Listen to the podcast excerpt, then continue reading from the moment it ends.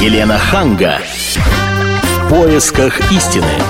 Здравствуйте, здравствуйте, я Елена Ханга вместе с Ольгой Медведевой. Здравствуйте. Приветствую вас. И сегодня вот о чем я предлагаю поговорить. Вот на ваш взгляд, стали ли в наших школах преподавать хуже или лучше? Вот, например, у Роспод... э, Рособорнадзора очень большие вопросы к нашим учителям, и поэтому они готовятся экзаменовать школьных учителей. Я напомню, что на днях глава Федеральной службы по надзору в сфере образования и науки, то, что вот Елена назвала Рособорнадзором, Сергей Кравцов, глава глава этой службы, заявил, что нужно проверять знания не только школьников, но и учителей средних школ.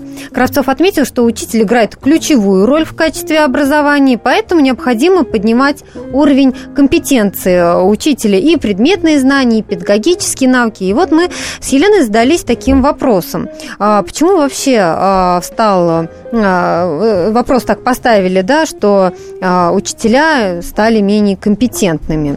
Действительно ли в школах современных э, учат хуже. Может быть, вы с этим не согласны, и вы считаете, что ученики получают вполне достойное Вас образование. Все устраивает. Вас все устраивает. Мы ждем сегодня звонков как от э, преподавателей, так и от родителей, чьи дети ходят в школу. 8 800 200 ровно 9702, телефон прямого эфира. Как вы считаете, стали ли в школах хуже преподаватели? Присылайте смс на номер 2420. Сообщение зачитаем в прямом эфире и обсудим с нашими гостями. Сегодня у нас в студии Александр Ездов, директор Центра образования и технологий обучения. Здравствуйте. Добрый вечер. И Александр Гульн, учитель истории и обществознаний Центра образования Собора. Здравствуйте. Здравствуйте. Ну, мы изначально а, гостей а, пригласили с разными позициями, поэтому мы для начала дадим слово, и наши спикеры выскажутся по поводу того, стали ли в школах хуже преподавать. И... У меня Александр Ездов, давайте да. начнем с вас. И как вы относитесь к этому начинанию экзаменовать uh-huh. учителей? Да, спасибо большое. А, ну, стали ли хуже, стали ли хуже преподавать, нужно разобраться тоже с какого момента. Что значит хуже? Вот хуже, чем вчера, или там хуже, чем в советской школе, хуже, там, чем в царской России. В целом, требования к школьнику изменились. Изме, изменилась ситуация, потому что обществу нужно от школьника. Нужно не только хорошо знать свой предмет, а может быть даже не всегда хорошо знать свой предмет, сколько владеть разными другими а, общепредметными, там, надпредметными, надпредметными навыками и умениями. Нужно уметь работать в группе, нужно уметь слушать своего собеседника, нужно уметь искать информацию, нужно уметь учиться. И это некоторые новые вещи, которые школьнику необходимо осваивать. Ну, а поскольку вот там Сергей Сергеевич нам правильно говорит, что учитель играет ключевую роль, то, видимо, это учителя хорошо бы к этому еще и подготовить как-то. Ну и в конце, там, наверное, действительно стоит понять, насколько хорошо подготовили. Собственно, вот тестирование, мне кажется, это, это вот оно и есть. Ну, то есть а, вы согласны с тем, что э, уровень компетенции учителя нужно повышать, что все-таки чего-то не хватает? Ну, мне кажется, это общее требование времени к любому человеку на любом рабочем месте. Человеку все время нужно учиться, нужно учиться не переставая. И учителю, естественно, тоже, чтобы оставаться современным, нужно постоянно повышать свою квалификацию, осваивать какие-то там онлайн-курсы, я не знаю, или ходить на курсы, как, как ему больше нравится. Но учиться нужно. Дадим слово Александру Гулину. Что вы скажете по этому поводу? Хватает ли компетенции нашим учителям современным? Ну, я сначала скажу, что там Сергей Кравцов все-таки уточнил, что его в первую очередь не устраивали курсы повышения квалификации. То есть он говорил, что независимая система оценки качества как учеников, так и учителей, она будет способствовать повышению, да, вот э, там, разных компетенций, о которых сказал, да, Александр, о которых сказал. Вот. А я хочу сказать, что учиться дети стали иначе, соответственно, и требования к учителю учить иначе, оно сейчас предъявляется в первую очередь. То есть это не значит, что оно стало хуже или лучше, да, оно стало другим. Но и... учителя соответствуют требованиям современным? Э, ну, мы берем всех учителей, там все 50 тысяч школ, которые у нас есть. Но все равно же можно какую-то среднюю цифру назвать в целом. Ну, в целом есть несколько данных, там, например, по количеству проведенного в интернете времени, да, среди учителей. Вот. Там получается, что учитель проводит времени даже больше, чем дети, на заполнение электронной отчетности, на поиск информации, на подготовку к урокам. То есть там... Э... То есть вы тоже поддерживаете это, это тестирование? А, там не говорилось прям, что это будет ЕГЭ, да, говорилось, что независимая оценка э, компетенций после того, как их научат новым требованиям времени, это, э, ну, тот тренд, да, та траектория, в которой будет двигаться Рособрнадзор. По крайней мере, я так понял из пресс-релиза, который был опубликован. Но вы считаете, что это полезное, да, начинание? Безусловно. Вот смотрите, я залезла на форумы, и там очень многие учителя говорят разное. В частности, они говорят, что, во-первых, и так существует тестирование. Раз в пять лет и так их экзаменуют, проверяют. Это раз. Два, они говорят, что это довольно унизительная процедура для них. Вот тут даже э, сказано, что это будет как-то э, без фамилии безлично, проводиться, да. обезличенно. Хотя я не совсем понимаю, как можно потом, э, если это обезличено, то это как средняя температура по больнице. Как это будет?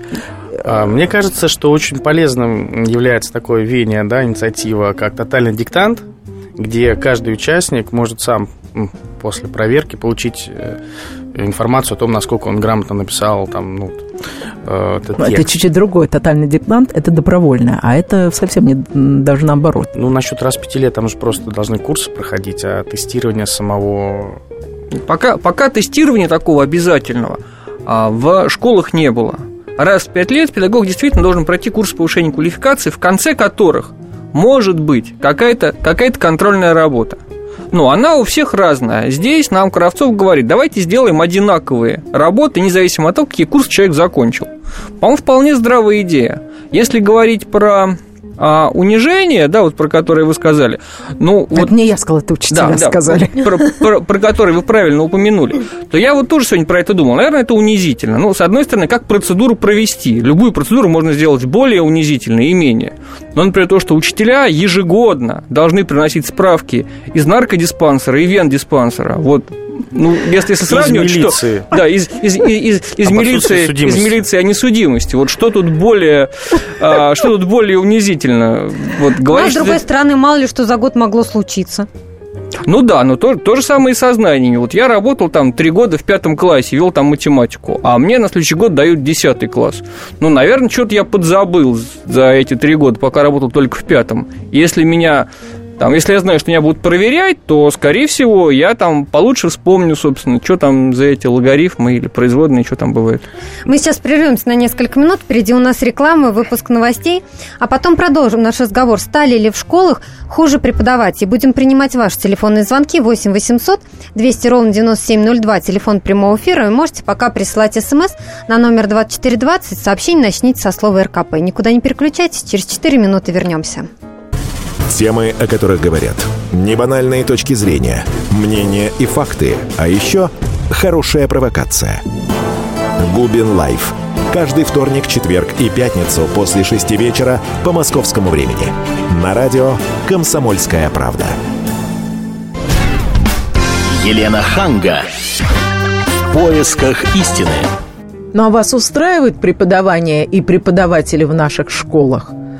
Стали ли в школах э, хуже преподавать, как вот вы считаете? Или э, наоборот, современные педагоги гораздо лучше преподают, чем преподаватели старой школы? И как вы относитесь к тому, что теперь будут регулярно проверять знания преподавателей? 8 800 200 ровно 9702, телефон прямого эфира, и работает наш смс-портал номер 2420, сообщение начните со слова РКП. Приходят у нас уже смс мы их чуть позже зачитаем. Я напомню, что у нас сегодня в студии Александр Ездов, директор Центра образования технологии обучения, и Александр Гульн, учитель истории и обществознаний Центра образования Сабурова. Вот мы до рекламной паузы обсуждали этот тест и э, выяснили, что, может быть, это унизительно, но не очень унизительно сдавать этот тест на фоне того, что нужно приносить там какие-то справки из милиции, из вендиспансера и так далее. А я предполагаю, что подготовка к этому тесту займет очень много времени. Вот на форуме говорят, что ну, буквально два или три месяца занимает, чтобы собрать с мыслями, собрать там все какие-то бумажки. И, в общем-то, это выбивает из седла преподавателей. И у меня еще один вопрос. Вот этот экзамен будет по всем предметам или только по одному? Потому что преподаватель истории, например, он, может, хорошо знает историю. А вот русский литературу или там какие-то обществознания или еще какие-то смежные профессии он плохо может знать. И тогда вопрос, вот что важнее, чтобы он хорошо разбирался в своем предмете э, или чтобы он был такого э, специалист широкого профиля, на ваш взгляд? Я, конечно, понимаю, вы сейчас скажете, лучше бы, чтобы все было. И то, и другое можно без хлеба, да? Но э, если уж человек сдает э, тест, то как его оценивать? По одному предмету основному или по всем? Понятно. А давайте я, я, я, я начну, если можно. Значит, первое про то, что как, как собраться, подготовиться и когда на это брать время. Ну, я напомню такой вот в педагогической среде есть анекдот, за что человек выбирает, какие основные критерии, почему нужно выбирать профессию педагога. Ну вот считают, что их три. Это июнь, июль и август. А, поскольку в это время педагог довольно мало преподает, то у него, собственно, есть время то, чтобы подготовиться к следующему году, вспомнить чего-то, ну и еще, еще и сдать тест. Тут, мне кажется, особенных проблем нету. А что касается а, того, какого педагога выбрать. Ну, вот я директор школы, я постоянно выбираю педагогов, которых беру на работу. Вот кого взять, который глубоко знает историю, или тот, кто знает еще там литературу и русский. Но, вот но мой... не так глубоко историю. Да, но не так глубоко историю. Так вот мой ответ будет такой. Я выберу того, кто сумеет организовать на уроке взаимодействие между учениками. Тот, который сумеет сделать так, чтобы дети лучше учителя знали бы, знали бы его предмет. Согласна, но как вы это можете выявить во время теста? А, насколько я понял а, то, что написал господин Кравцов, тест будет состоять из двух частей. Uh-huh. Это предметная часть, она меня интересует мало, вот как, как работодателя. И часть педагогическая. Если педагогические компетенции будут проверяться в этом, в этом тесте. А как это может провериться? Это же очень субъективно. Ну, педагогика вообще, вообще такая наука довольно, довольно субъективная. Но, тем не менее, вот там, я, например, кандидат педагогических наук. Ну, как-то я вот защитил диссертацию по педагогике. Наверное, люди, которые занимаются этой проблемой, сумеют, ну, я надеюсь, сумеют составить правильные правильные тесты. Может, это будет не, не обязательно тест вот такой вот сел к компьютеру, заполнил какие-то, или там выбрал правильный ответ да, и ЕГЭ. ушел. Да.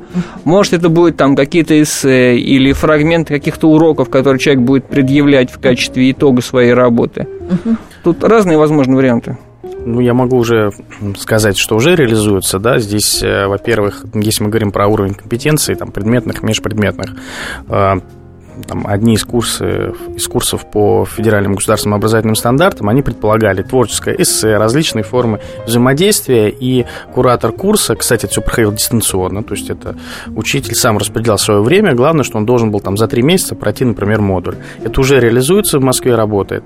Вот. Что касается качества подготовки учителей, ну, здесь у меня несколько замечаний. Во-первых, у нас существует э, громадная яма, разрыв. Это учителя, скажем так, старше 40 лет, и это педагоги до 30 лет, а, те, кто пришли вот последние там 5-6 лет в систему образования, хотя последние 3 года в Москве могу сказать, что совсем мало стало поступать молодых а, Это учителей. С чем связано? Это связано в Зарплаты первую очередь с повышением заработной платы, с конкуренцией на рынке труда, да, вот, выбирая между неопытным выпускником вуза и уже опытным состоявшимся педагогом, любой управленец, ну, практически любой, да, примет решение в пользу уже проверенного педагога. Ну, это так вот. было всегда, это не то, чтобы вот прям в последние Нет, ну, я могу сказать, так что было когда и 10 я лет назад. в 2008 году пришел в школу, молодых специалистов на всю Москву было порядка 4 тысяч человек, которых, которых набрали, да, порядка 4 тысяч человек. Вот сейчас, с 13 года, 13, 14, 15,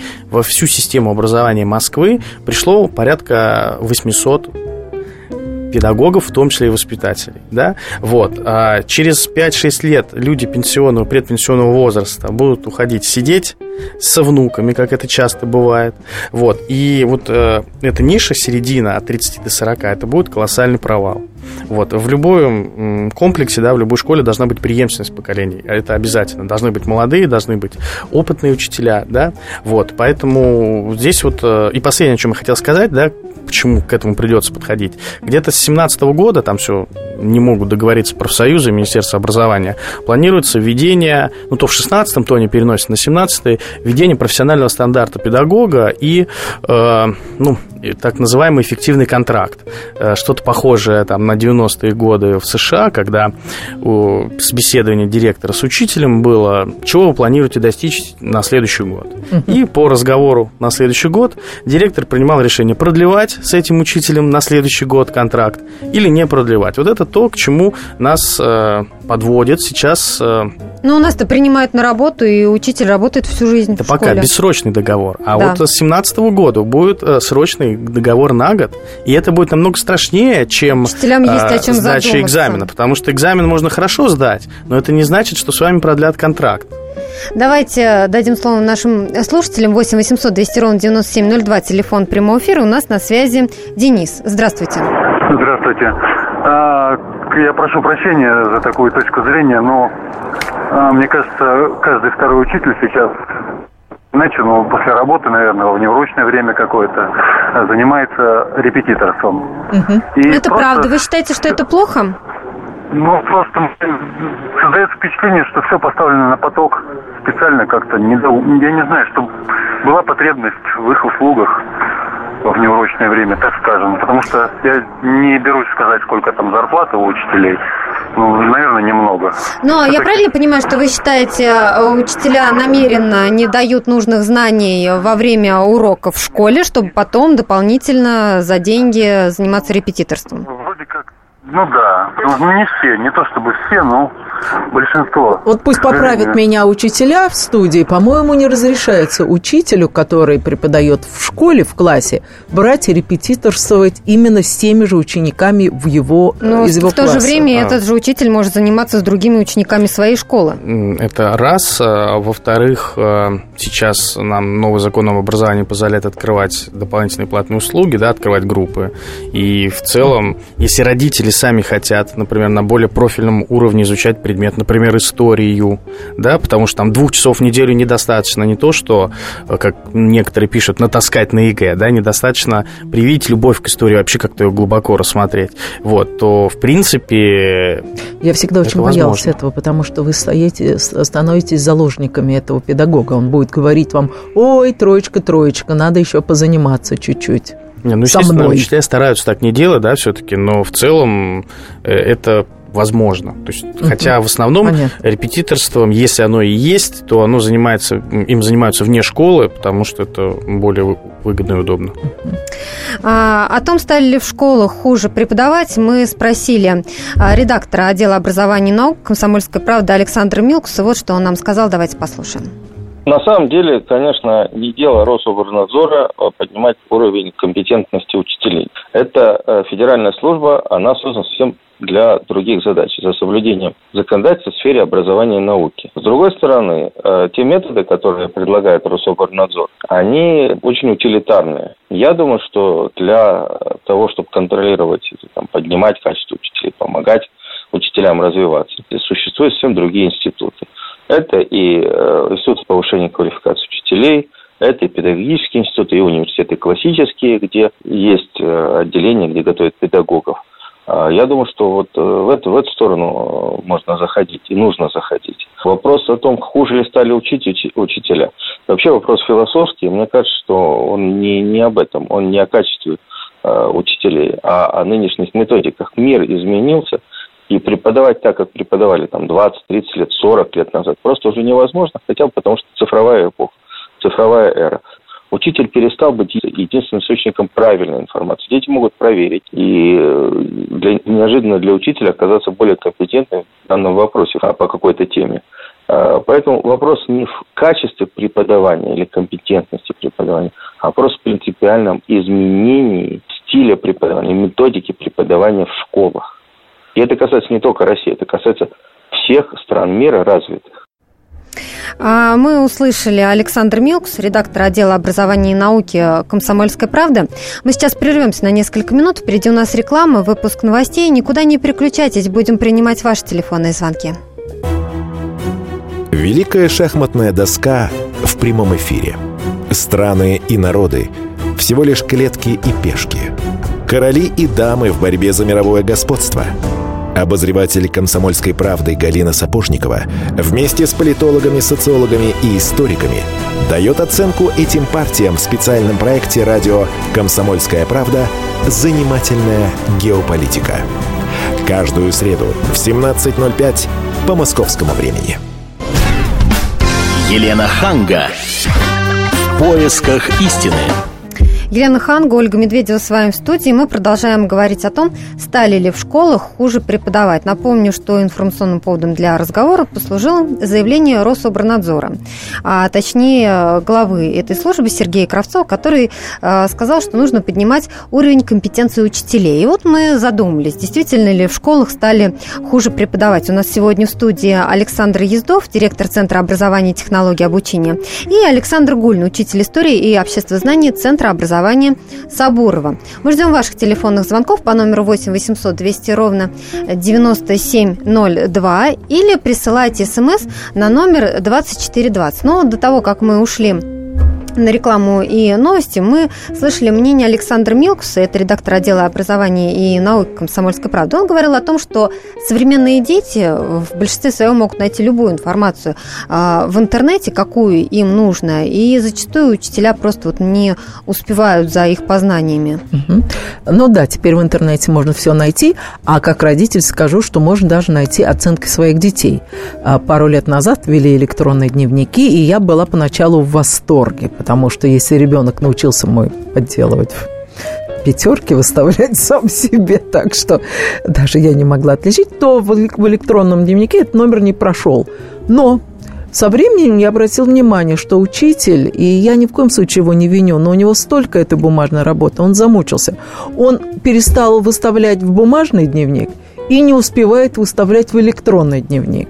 Вот, и в результате, вот там, например, мы закончили там год и так и не получили все эти оценки. Там ужаса никакого нет, потому что я могу поднять руку и позвонить замечательным классным руководителям, и мне все расскажут. Но не кажется ли вам, что а, вот это усложняет работу учителей? Вот все больше и больше а, каких-то нагрузок на учителя, и в частности вот этот тест, он еще больше делает их работу более э, там забюрократизированной. Вы, вы не согласны, как директор школы, Александр? Ну, мне кажется, что у учителя в некотором смысле с информационной системой работа, работа уменьшилась. Если ты поставил прямо на уроке, у тебя есть такая возможность, поставил оценку ребенку в журнал, она автоматически попала в дневник, тебе не нужно переставлять из дневника в дневник. Ты один раз написал тему – и эта тема сама попала в дневник ученику, и родители видят, за что появилась эта оценка. Мне кажется, что это, наоборот, упрощает ситуацию. У себя, например, в школе я ввел дополнительную графу в дневнике в электронном. А там учитель ставит предполагаемое время на выполнение домашнего задания. И дальше мне не, у меня отпала необходимость уговаривать учителей поменьше сдавать детям на дом и побольше делать на уроке. Там говорить про перегрузку, про требования санпиновские и так далее. Учитель поставил, например, там, домашняя работа 15 минут. Родители, открывая дневник, видят предполагаемое время на выполнение домашнего задания. Если оно там 15 минут, а получается 2 часа, то они устраивают истерику в школе. Говорят, ну что такое? Мы всей семьей 3 часа делали, там бабушка, дедушка, дядя, тетя. Не получилось. То есть учитель, учитель понимает, что там сильно занижать нельзя. Раз пишет там, домашняя работа 2 часа. Смотрит зауч так, постойте, тут 2 часа, там 2 часа, в сутках всего 24, а когда спать? То есть учитель, оказавшись между вот таким молотом и наковальней, постепенно уменьшил домашнюю нагрузку просто за счет того, что есть декларация есть результат. И есть две стороны, которые заинтересованы в том, чтобы это не происходило. Ну, а времени, ну, ему это сильно не добавило. Он поставить две цифры на клавиатуре, ну, сколько это секунд, я не знаю. Секунда, может быть, полторы. Вряд ли это какая-то дополнительная бюрократия. Вот, мне кажется, один из плюсов электронного дневника. Ну, хотел бы сказать сразу про некоторые минусы небольшие, да, с чем столкнулся. А, выставление в срок оценок, ну, там, по положению в этот же день, там, и прочее. А, вот с моим одночасовым обществознанием, например, было так, что у меня очень много классов, с 5 по 11 вся школа. А, выставишь день в день, а дети приходят через неделю. И в течение недели от 20 родителей гневное письмо, за что у ребенка 2 или там за что у него 3 и прочее.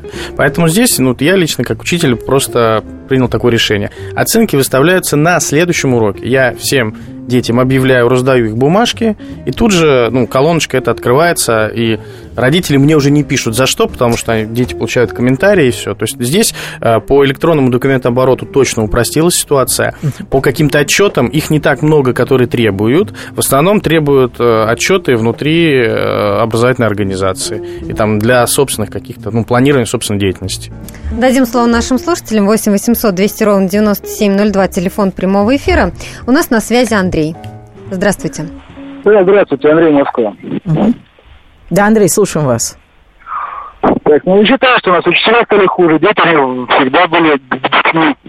У нас система образования поменялась не в лучшую сторону. Почему? Ну, если раньше как-то пытались давать знания, заинтересовали детей, учили работать с литературой, сейчас у нас просто чисто угадайка. Угадайка? Дали, дали вопрос, дали три ответа, угадай верно. Все, вся система ЕГЭ.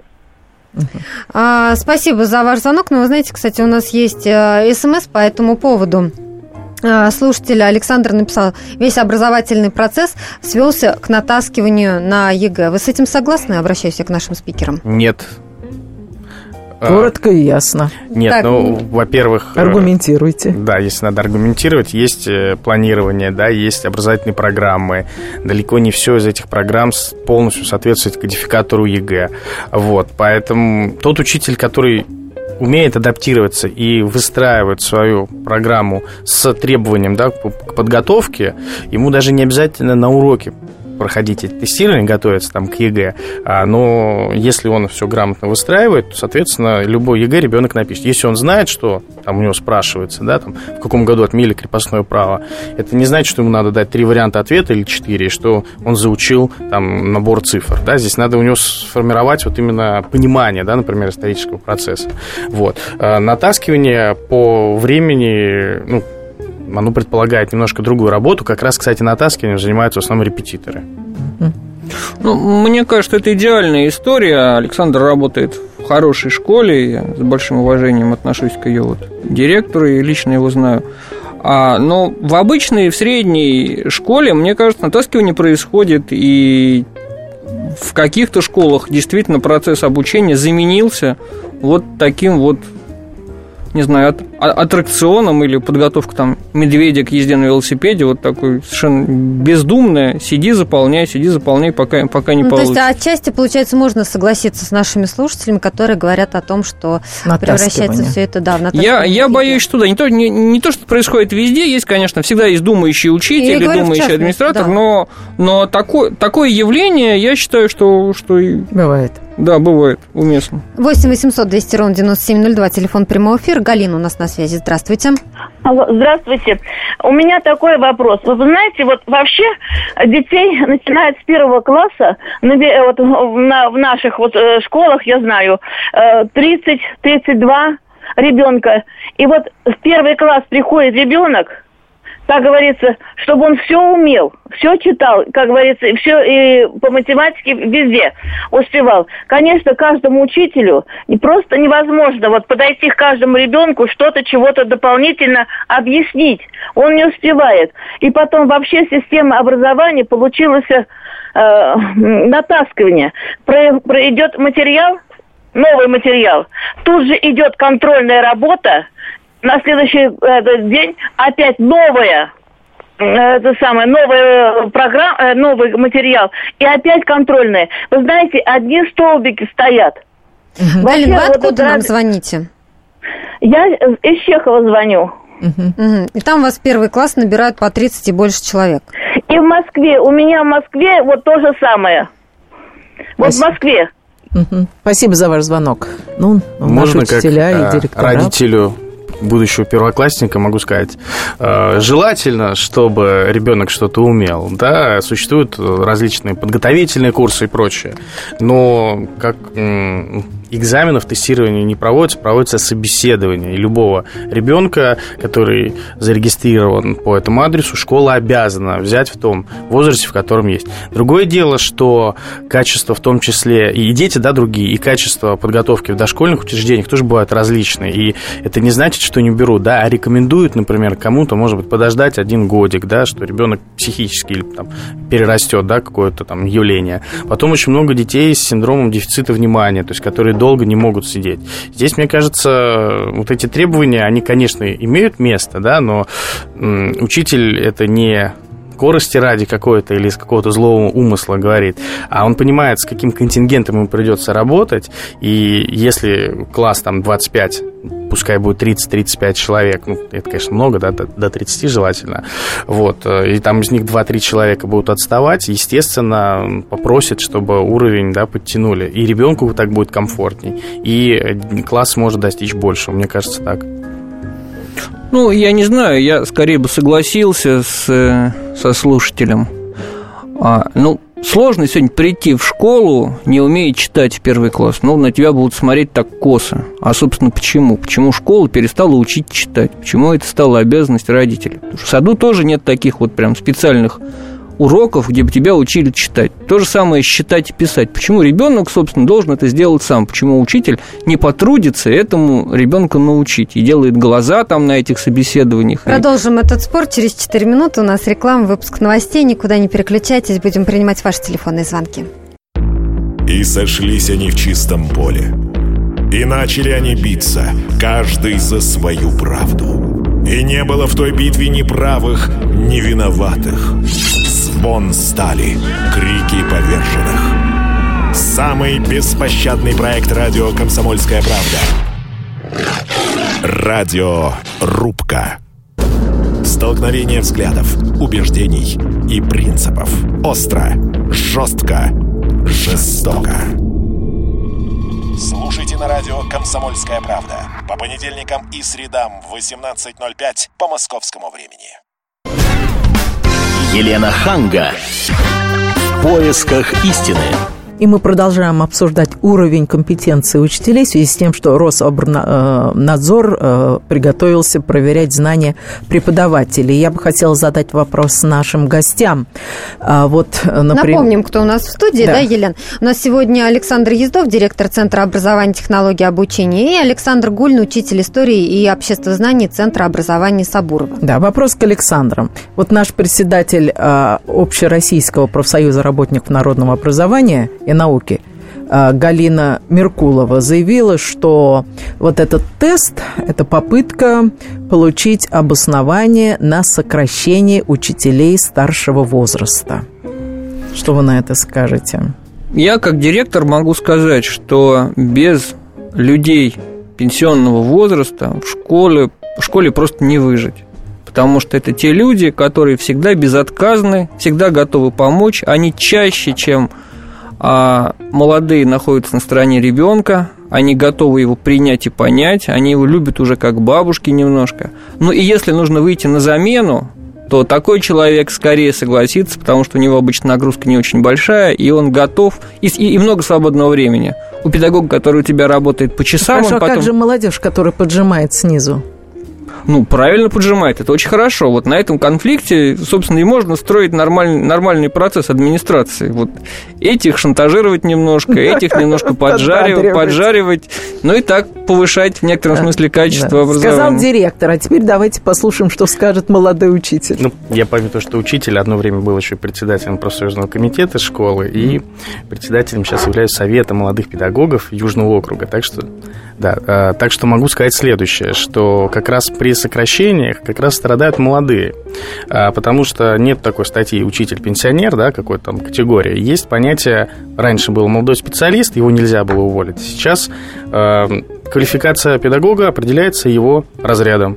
Чем, ну, там, категории, да, сейчас это называется. Чем выше категория, соответственно, это более, ну, скажем так, ну, если высшая категория есть при, при двух э, ставках, у одного, например, ее вообще нету, или там вторая категория, а у другого педагога, более опытного, высшая категория. Нет, сейчас категория может вообще не играть никакой роли. А если читать трудовой кодекс, там не написано действительно, какого возраста человек, с какого возраста человека да. можно, можно увольнять. Все зависит от его от его дисциплины производственной, ну, тут это касается всех, и его трудовых достижений. Трудовые достижения могут быть как у одного, так, так и у второго. Тут Но... нету, нет, нету преференций ни у того, ни у другого, я считаю. Ну, априори у опытного будет больше преференций, нет? Нет, я, я, я не понимаю, почему педагог, у которого там больше возраст, он более, более опытный.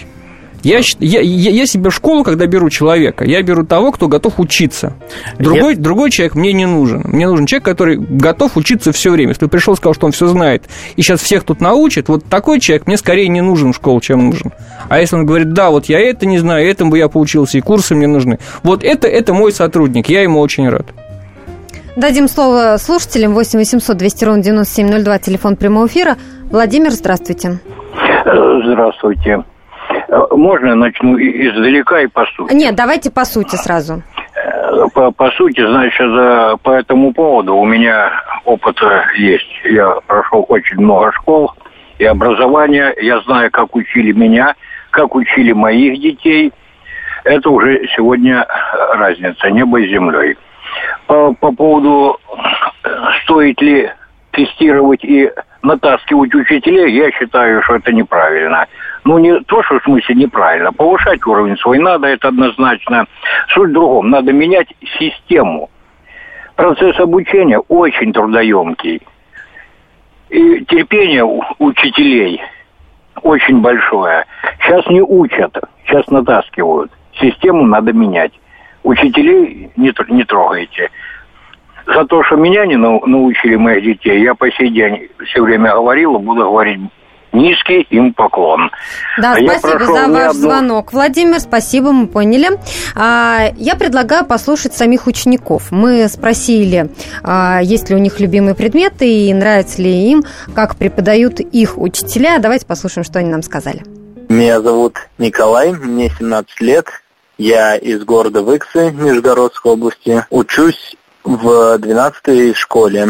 Э, перешел в 11 класс. Мне очень нравится моя школа, в особенности из-за учителей. У них очень большой и богатый опыт работы с детьми. Больше всего из учителей мне нравится учитель по истории. Она отлично преподает. Я думаю, что это самый лучший учитель в городе. Меня зовут Элайда, я учусь в восьмом Б-классе. В целом, да, нравится, как преподают в моей школе. Конечно, раньше я училась в гимназии, там были учителя посильнее, но в целом, да, в нашей школе преподают очень хорошо. Каждому ученику индивидуальный подход, то есть, в принципе, мне нравится. Мой любимый предмет алгебра, то есть, естественно, мой любимый учитель тоже, Ирина Анатольевна, прям люблю ее, очень хорошо преподает предмет, учит, у нее я все понимаю.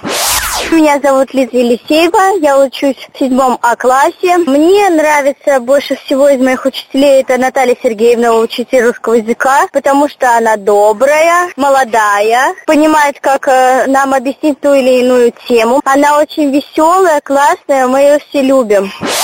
Меня зовут Мария Зенкина, я перешла в 10 класс. У меня несколько любимых учителей, но в основном это учитель физкультуры и учительница биологии и химии по совместительству. Любимые учителя, потому что физрук, он сам по себе всегда очень спортивный, веселый и всегда для нас, как считается, вторым лучшим другом. Он всегда нас поддерживает, ну и в форме, естественно, поддерживает. А ученица биологии и химии, она всегда очень понятна и очень красиво, так сказать, объясняет. И всегда было очень интересно. Ну, вот видите, молодые, красивые, веселые учителя преподают у нас, особенно учитель физкультуры, да. Вот э, такое мнение наших учеников. Вы знаете, никто не сказал о том, что у них все плохо. Но я не думаю, что это связано с тем, что они боятся чего-то сказать, да, потому что, в принципе, они не называют там в основном своих а, фамилий. И мне кажется, мнение детей можно доверять, потому что они всегда говорят искренне и то, что думают.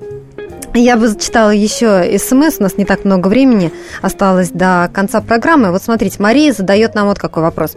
Скажите, пожалуйста, как поддерживают молодых педагогов, которые только начинают работать?